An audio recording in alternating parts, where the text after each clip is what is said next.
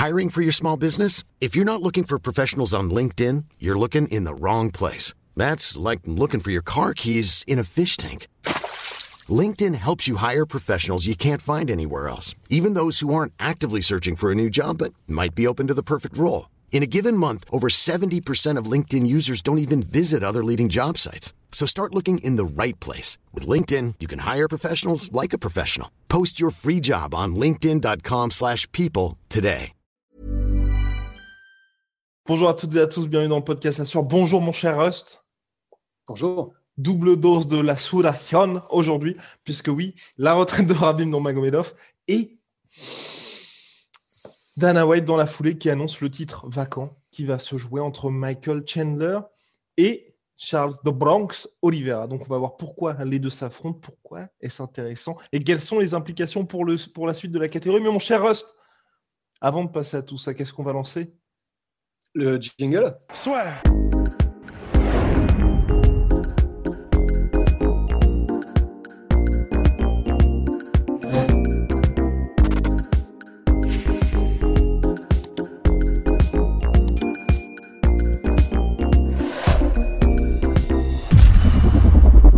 Ce qui est très intéressant, et là, Rust, bah vous savez, on le dit à chaque fois, l'UFC est un sport, mais c'est aussi un business. Exactement. Et donc là, pour le coup, Charles de Bronx Oliveira a, a réussi un véritable coup de maître. Parce que souvenez-vous, il y a quelques mois, l'UFC avait proposé à Charles Oliveira le combat, un combat contre Michael Chandler à l'UFC 258. Mais Charles Oliveira avait refusé. Pourquoi? Parce qu'il a dit Moi, mon prochain combat, je le fais seulement pour la ceinture. Et donc, Charles Oliveira, qui est brésilien, qui ne parle pas anglais, huit victoires consécutives, mais qui n'est pas du tout le mec le plus bankable de la catégorie, bah il va faire ce combat-là, mais pour la ceinture, en main event de l'UFC 262, le 15 mai prochain. Et là, je vous. Parfait. Parfait. Master, masterclass du manager de Charles Dobonx Olivier. Ouais, ouais, vraiment masterclass parce que c'est vrai que même, même si c'est fou parce qu'il a donc euh, il a 8 victoires consécutives, c'est ça? Yes, sir. Et, et, il a le plus grand nombre, si je ne m'abuse, aussi de finish à l'UFC. Yes. Euh... Parce que soumission, c'est sûr. Soumission, c'est sûr. Finish, je pense que ça se partage avec peut-être euh, notre cher Donald Cowboy Cerrone. Mon cher Rust, je vous propose de poursuivre votre, euh, votre explication. Oui, pendant que tu vas regarder, oui, parce que. ok, et tu vas me dire si, si, si j'ai si bien euh, retenu ou pas, parce qu'il me semble qu'il est à 16 finish et que Cowboy Cerrone n'est qu'à 14.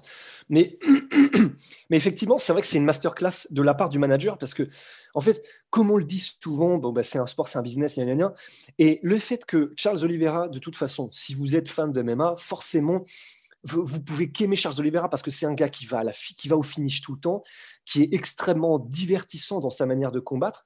En plus de ça, il a accroché maintenant des énormes noms à son palmarès parce que, bah, on le rappelle, il a quand même battu Tony Ferguson dans son dernier combat et avec la manière, hein, vraiment avec la manière, il y a des moments où il était à deux doigts de le soumettre. Enfin, est-ce que c'est possible de soumettre Tony Ferguson? On ne sait pas parce qu'on ne sait pas trop en quel, matériau il est fait. Mais en tout cas, c'est vraiment c'est un, bah, favori des fans en fait.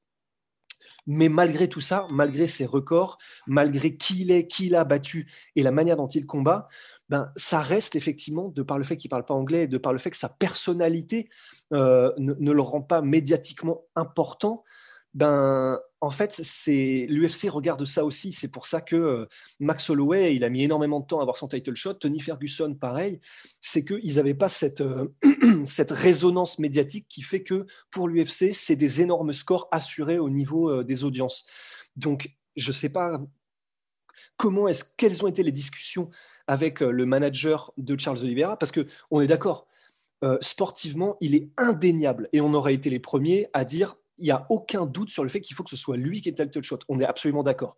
Mais du point de vue de l'UFC, bah, probablement qu'il cherchait toutes les manières possibles de mettre soit Connor, soit Dustin, même si on est d'accord. Hein. Connor ne le mérite absolument pas. Dustin le mériterait, mais du coup, bah, Dustin, il est plutôt en mode bah, moi, je veux, je, veux, je, veux, je veux milker, donc je veux Connor.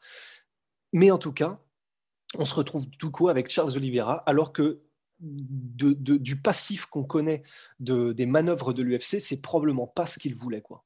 Et donc, mon cher Ross, oui, Charles Oliveira, 16 euh, finitions, record égalé de Donald Cerrone qui est aussi à 16. Mais par contre, ce qui est le plus impressionnant pour Charles Oliveira, mon cher Rust, c'est qu'il a le plus haut pourcentage de finish, de euh, à l'UFC en cas de victoire, 93,75%, 14 soumissions, 14 euh, victoires par soumission, le plus grand chiffre dans toute l'histoire de l'UFC. Et mon cher j'ai envie de finir aussi par. Euh, enfin, finir, bah non, on poursuit. Euh, ce qui est. Alors, pour la question, donc tout simplement, on va regarder les rankings pour se poser la question de pourquoi est-ce que ces deux hommes s'affrontent pour le titre. Alors, ce qui est simple, c'est euh, vous regardez les classements et Dustin Poirier numéro 1. Dustin Poirier numéro 1, mais qui veut affronter Conor McGregor. Avec la défaite de Conor McGregor, c'est très compliqué de faire ça pour le titre. Donc, il y aura la revanche qui est ciblée pour le 10 juillet prochain, donc Conor numéro 6, selon toute vraisemblance, et c'est là que c'est magnifique pour Conor McGregor les deux s'affrontent pour le prochain title shot. Donc Conor McGregor, avec une défaite sur son dernier combat, un bilan de 1-2 dans la catégorie lightweight, et à un combat du title shot. Parfait. Voilà, en fait, ben, ce qui est bien, c'est qu'au moins ça, bah, ça amène de l'eau à notre moulin par rapport à ce qu'on vient de dire il y a quelques secondes. En fait, c'est peu importe euh, victoire ou défaite, si vous êtes quelqu'un qui ramène du public et de l'argent, vous aurez votre title shot plus vite que tout le monde. On peut aussi penser à euh, comment s'appelle-t-il Nick Diaz, par exemple, qui était un favori des fans, qui a eu son title shot après sa défaite contre Carlos Condit, euh, pourtant. Exactement, face à Georges Saint-Pierre. Numéro 2, Justin Gagey. Donc, Justin Gagey, il y avait des discussions, on n'avait pas fait de podcast là-dessus parce que justement, ça risquait de bouger très vite. Des discussions pour un combat contre Michael Chandler, mais c'était avant que Habib ne prenne sa retraite. Et comme il reste sur une défaite, Justin Gagey est plus ou moins officiellement écarté de la course au titre pour le moment. Donc, du coup, numéro 2, Justin Gagey, pouf, on l'enlève. Numéro 3, Charles Oliveira. On en a parlé, 8 victoires consécutives, un paquet de records, dernière victoire face à, Tony Ferguson. Ding Et en plus, comme c'est pas une star, pas compliqué non plus de négocier avec lui, on va dire financièrement. Donc vous avez déjà votre premier acte pour le title shot. Et là, vous regardez numéro 4, numéro 4. Oh Michael Chandler. Michael Chandler, qui, ancien champion du Bellator, a brillamment réussi son entrée à l'UFC en s'imposant par TKO au premier round contre Dan donc voilà, vous avez le numéro 3 contre le numéro 4 qui s'affrontent. Oui, j'en conviens et j'en suis d'accord avec vous. Je suis d'accord avec vous. C'est dommage qu'on n'ait pas une revanche de Sin Poirier contre Justin Gagey pour la ceinture, mais pour le moment, ça n'avait pas de sens aux yeux de l'UFC. Et puis même, on va dire, avec les explications qu'on a fournies, il y avait pour, pour le moment, en tout cas, pas suffisamment de quoi justifier cette revanche dans l'immédiat. Ouais, non, non, absolument. Et puis c'est vrai que oui, c'est probablement Dustin qui mériterait de combattre pour le titre quoi qu'il arrive, mais euh, Dustin et l'UFC euh, sont tout à fait d'accord pour dire que ce qui va faire euh, de la moula, j'ai envie de dire, c'est le combat contre Connor. Donc il n'y a, même pas de discussion ou de question, je pense, des deux côtés. C'est en mode ah oui non, mais c'est une évidence. Le titre, c'est pas pas très grave. Là, on va faire des millions. Et demander et demander à Ned Diaz, c'est pour ça que là, là encore une fois, je prends la défense de Dustin Poirier.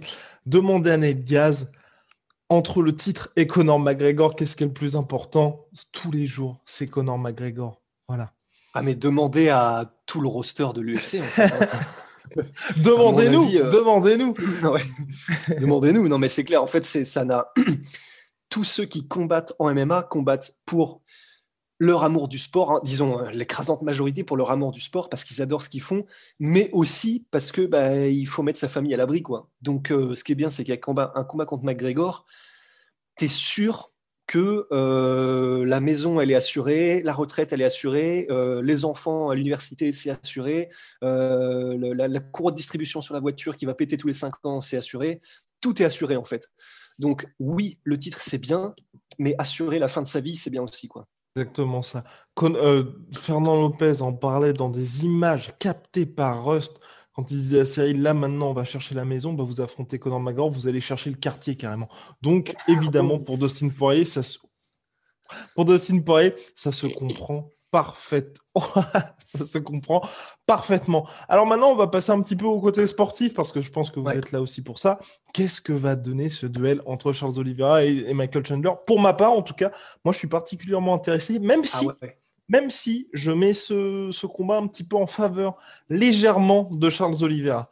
Je, ouais, je mets ça en faveur de Charles Oliveira. Ah, Parce que, ok, mec. Ah oui, bah, alors bah, je, vais, je vais vous expliquer pourquoi, mon cher Rust. Parce que pour moi, euh, bah, ok, Michael Chandler, tu vois, il a, il a une bonne lutte. Il a, des, il a un bras arrière absolument monstrueux. Mais c'est vrai qu'au-delà de ça, tu vois, c'est pas quelqu'un qui va énormément varier, tout simplement. Et je pense que Charles Oliveira, tu vois, qui est quand même assez intelligent, euh, il va réussir à surpasser ça. Et je pense, en tout cas, moi, je pense pour ma part que le combat va pas vraiment se disputer au sol. Parce que je pense que Charles Oliveira sait que ça va être un petit peu galère d'amener Michael Chandler, qui risque de s'exposer, mine de rien, bombes de Michael Chandler aussi. Michael Chandler non plus, je pense, va pas avoir envie d'aller au sol. Mais je pense par contre que euh, debout, à mon avis, Charles Oliveira a clairement quelque chose à faire face à Michael Chandler. Et je pense qu'à mon avis, le voilà, je vais pas dire le Michael Chandler limité qu'on a vu, mais tu vois qui est très euh, unidimensionnel. Waouh, dans son approche, euh, dans son approche ces dernières, au cours des dernières années de sa carrière, je pense que là, ça va lui jouer des tours face à, face à Charles Oliveira. Et je n'exclus pas que notre cher Michael Chandler se fasse soit prendre en contre ou soit se fasse mettre en difficulté après, tu vois, une ou deux grossières tentatives de bras arrière. Bah, c'est vrai que c'est intéressant parce que tu vois, je je sais pas à quel point je suis influencé par la dernière performance de Michael Chandler. C'est sûr qu'elle influence, mais parce que pour moi, en fait, il y a c'est clair que sur sa fin de entre guillemets sur sur la manière dont il était avant Hiring for your small business? If you're not looking for professionals on LinkedIn, you're looking in the wrong place. That's like looking for your car keys in a fish tank. LinkedIn helps you hire professionals you can't find anywhere else, even those who aren't actively searching for a new job but might be open to the perfect role. In a given month, over 70% of LinkedIn users don't even visit other leading job sites. So start looking in the right place. With LinkedIn, you can hire professionals like a professional. Post your free job on linkedin.com slash people today. Aller à l'UFC, en fait, on, on, pouvait se dire il va être un petit peu juste pour les plus gros calibres de l'UFC. Mais déjà, sa performance a été exceptionnelle contre Dan Hooker, même si Dan Hooker a aussi un petit peu merdé, euh, on n'a pas trop compris. Mais eh, sa performance, était, il avait une présence dans la cage, il était ultra rapide et ultra, ultra affûté, et c'était impressionnant. Du coup, on peut même presque se demander si euh, le fait de passer à l'UFC, ça n'a pas ça a pas, ça a pas euh, enfin, comment dire, été un interrupteur chez lui pour passer au niveau supérieur. Et c'est largement possible, hein, parce que pour un combattant de savoir que en gros tu grenouilles dans un endroit où euh, ben les challenges sont pas vraiment les mêmes. Tu sais que euh, là où ça se passe vraiment bah, c'est de l'autre côté euh, de la rivière et toi tu y es pas. Donc bon bah, tu t'entraînes mais un petit peu comme Crocop tu vois. Quand il était venu à l'UFC Crocop avait dit bon bah j'ai tellement perdu en motivation quand je suis passé du Pride à l'UFC à l'époque que du coup je m'entraînais beaucoup moins c'était voilà c'était j'y allais un peu à moitié eh ben, on peut, peut absolument pas exclure le chemin inverse pour euh, un gars comme Michael Chandler, tu vois, où tu, sais quel est le niveau d'opposition au Bellator, tu passes euh, à l'UFC et là, en gros, tu te transcendes. On peut imaginer ça. On ne sait pas. Pour l'instant, on n'a vu qu'un seul combat et que quelques minutes de Michael Chandler. Mais honnêtement, je l'exclus pas. Et si c'est le cas, ben, je, suis je suis vraiment très intéressé parce que pour le coup, si vraiment c'est devenu ce Michael Chandler 3.0, en lutte, il a quand même un énorme pédigré. Et je suis d'accord, je, vois mal euh, Charles Oliveira réussir à vraiment imposer ses mises au sol. Il peut, il peut euh, entre guillemets, euh, tirer la garde, pull garde, c'est-à-dire soit, soit vraiment bah, faire une, comme je sais même pas, pull garde, c'est-à-dire se jeter sur l'adversaire et un petit peu et, essayer de l'amener au sol directement, ou en tout cas faire peut-être des Imanari Roll pour essayer de faire des Ryan Hall ou des trucs comme ça. Euh, c'est-à-dire du coup, des, ce que je veux dire par là, ce sont des mises au sol euh, détournées, mais en lutte pure, je vois très mal euh, Oliver réussir à surprendre un mec qui est aussi bon en lutte et surtout aussi explosif. Et debout, ça va dépendre un petit peu du Michael, du Michael Chandler qu'on aura. Mais personnellement, même si Oliveira a fait des progrès de ouf et qu'il est vraiment, vraiment très, très chaud debout maintenant, je pense que la rapidité et la puissance de Chandler, l'explosivité, stylistiquement, ça peut vraiment mal tourner, je pense, pour Oliveira. Même si, si jamais le combat dure, là, par contre, ça peut. C'est ça, en fait. Moi, j'ai peur que Charles Oliveira, tu vois, te le te, le découpe round après round. Parce que notamment en kicking game, je pense que les jambes de Michael Chandler, son corps aussi, je pense qu'au niveau du body, il va prendre pas mal cher au niveau des kicks. Enfin, alors. C'est possible, mais d'un autre côté, je sais pas si, tu vois, il, il, est, il, est, il est super sharp et il est technique, tu vois, Oliveira. mais je ne sais pas s'il a la puissance nécessaire, même dans son arsenal, pour se faire respecter suffisamment dans les premières minutes là où ah oui là je suis entièrement d'accord. Est, surpuissant tu vois. Et du coup c'est ça c'est mettons qu'ils mettent en place un système de, de, kick euh, vraiment tout un game plan à base de low kick de, middle de, type de ce que tu veux quoique type ce pourrait être une bonne idée mais euh, ou front kick plus d'ailleurs avec euh, bah, Chandler qui se penche vers l'avant et tout. Mais est-ce que ce sera, est-ce qu'il aura suffisamment, tu sais, quand il envoie un kick, est-ce qu'il arrive à ébranler, est-ce qu'il arrive à bouger suffisamment Chandler pour vraiment le dévier de sa trajectoire euh, missile air-sol vers ah ta tête. Sur le premier round, ça peut être compliqué. Sur le premier round, ça peut être ça. compliqué. Mais moi, je vois plutôt un truc comme. Bah, tu te souviens, bah, le, fameux combat contre Dan Hooker, quand vous regardez Mignon, il se prend pas mal de low kick, euh, notre cher. Euh, C'est vrai. Notre cher Michael Chandler. Et il y a un petit moment où tu as le. Oh Là, ça commence à sentir un petit peu mauvais, tu vois. Et je pense que, tu vois, il y aura ce premier round où, comme tous les combats de Michael Chandler, si vous survivez au premier round, vous avez déjà fait là une bonne moitié du chemin. Mais à part ce premier round, tu vois, si Charles Oliveira fait ce bon travail, justement, tu vois, au niveau des kicks, en sapant encore aussi, je pense qu'il va pouvoir récolter des dividendes ensuite parce que tout simplement, Chandler aura plus du tout la même explosivité au niveau de son bras arrière. Même s'il veut se reposer sur ses takedowns, ce sera aussi beaucoup plus compliqué. Et là, je pense que tu vois, il pourra vraiment prendre le dessus. Mais par contre, je te rejoins complètement le premier round, là, il y aura le peps dans le bras arrière, et là, ça va être très, très, très, très chaud. Mais bon, ouais. En tout cas, en tout cas, vivement, mais c'est assez dingue. Et moi, en tout cas, j'ai toujours cru à ça, et je ne sais pas pourquoi.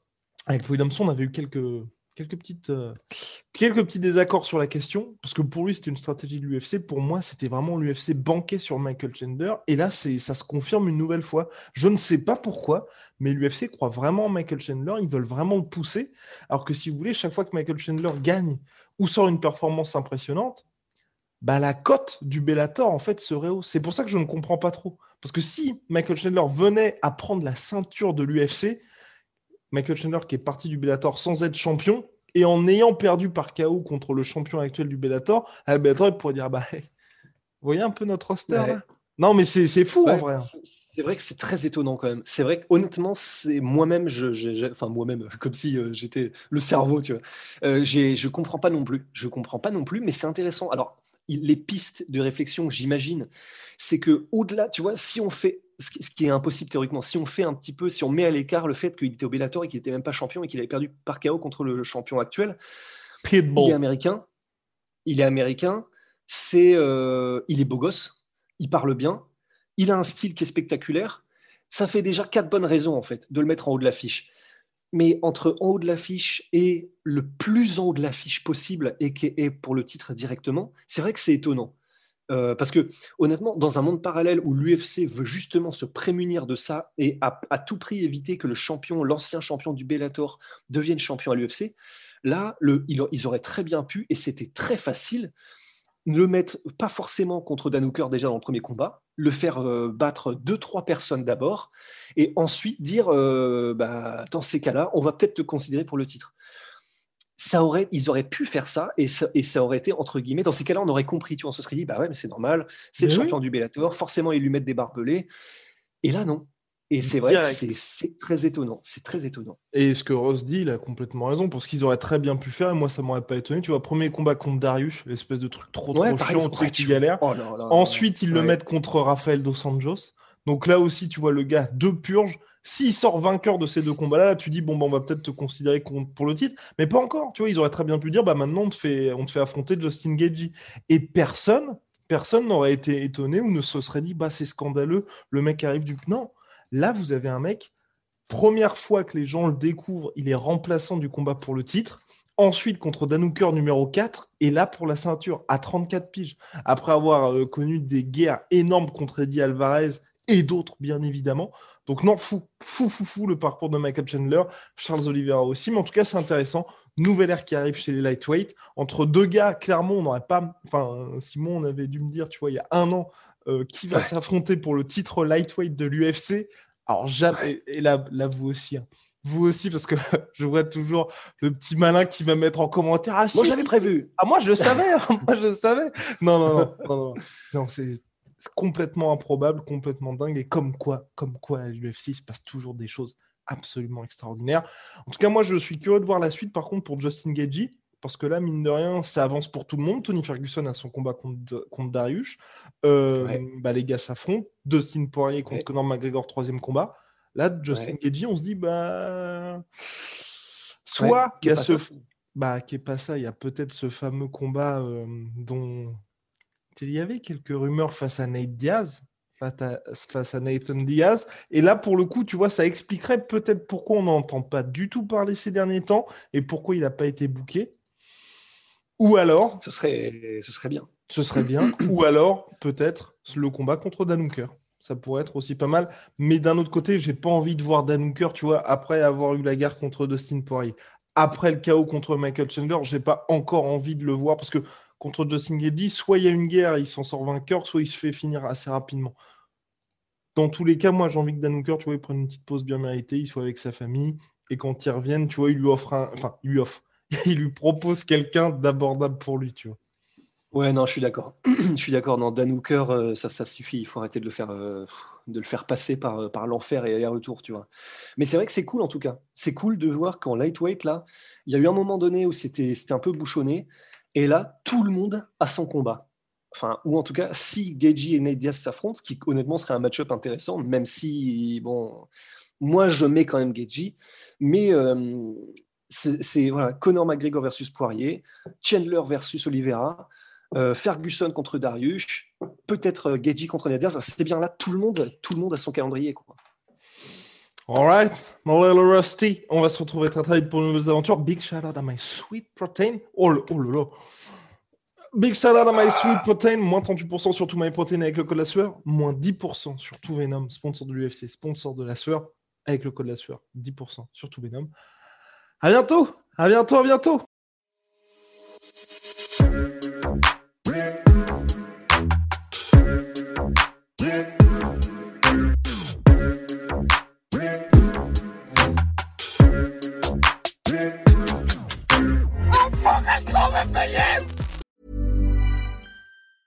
Planning for your next trip? Elevate your travel style with Quince. Quince has all the jet setting essentials you'll want for your next getaway, like European linen, premium luggage options, buttery soft Italian leather bags, and so much more. And is all priced at 50 to 80% less than similar brands. Plus, Quince only works with factories that use safe and ethical manufacturing practices. Pack your bags with high-quality essentials you'll be wearing for vacations to come with Quince. Go to quince.com slash pack for free shipping and 365-day returns. Et voilà, c'est la fin de votre épisode du podcast La Sœur. Si ça vous a plu, n'hésitez pas à nous mettre les 5 étoiles sur Apple Podcast ou sur Spotify. Vous pouvez aussi nous laisser un petit commentaire, ça nous aidera beaucoup. Et si vous voulez aller plus loin avec nous, vous tapez La Sueur sur toutes les plateformes ou sur les réseaux sociaux, vous nous trouverez. Et là, vous nous écoutez très certainement en audio. On est aussi en vidéo sur YouTube, mais également sur Snapchat. Là encore, vous tapez la sueur et on sera là. Merci de votre fidélité et à très vite pour de nouvelles aventures.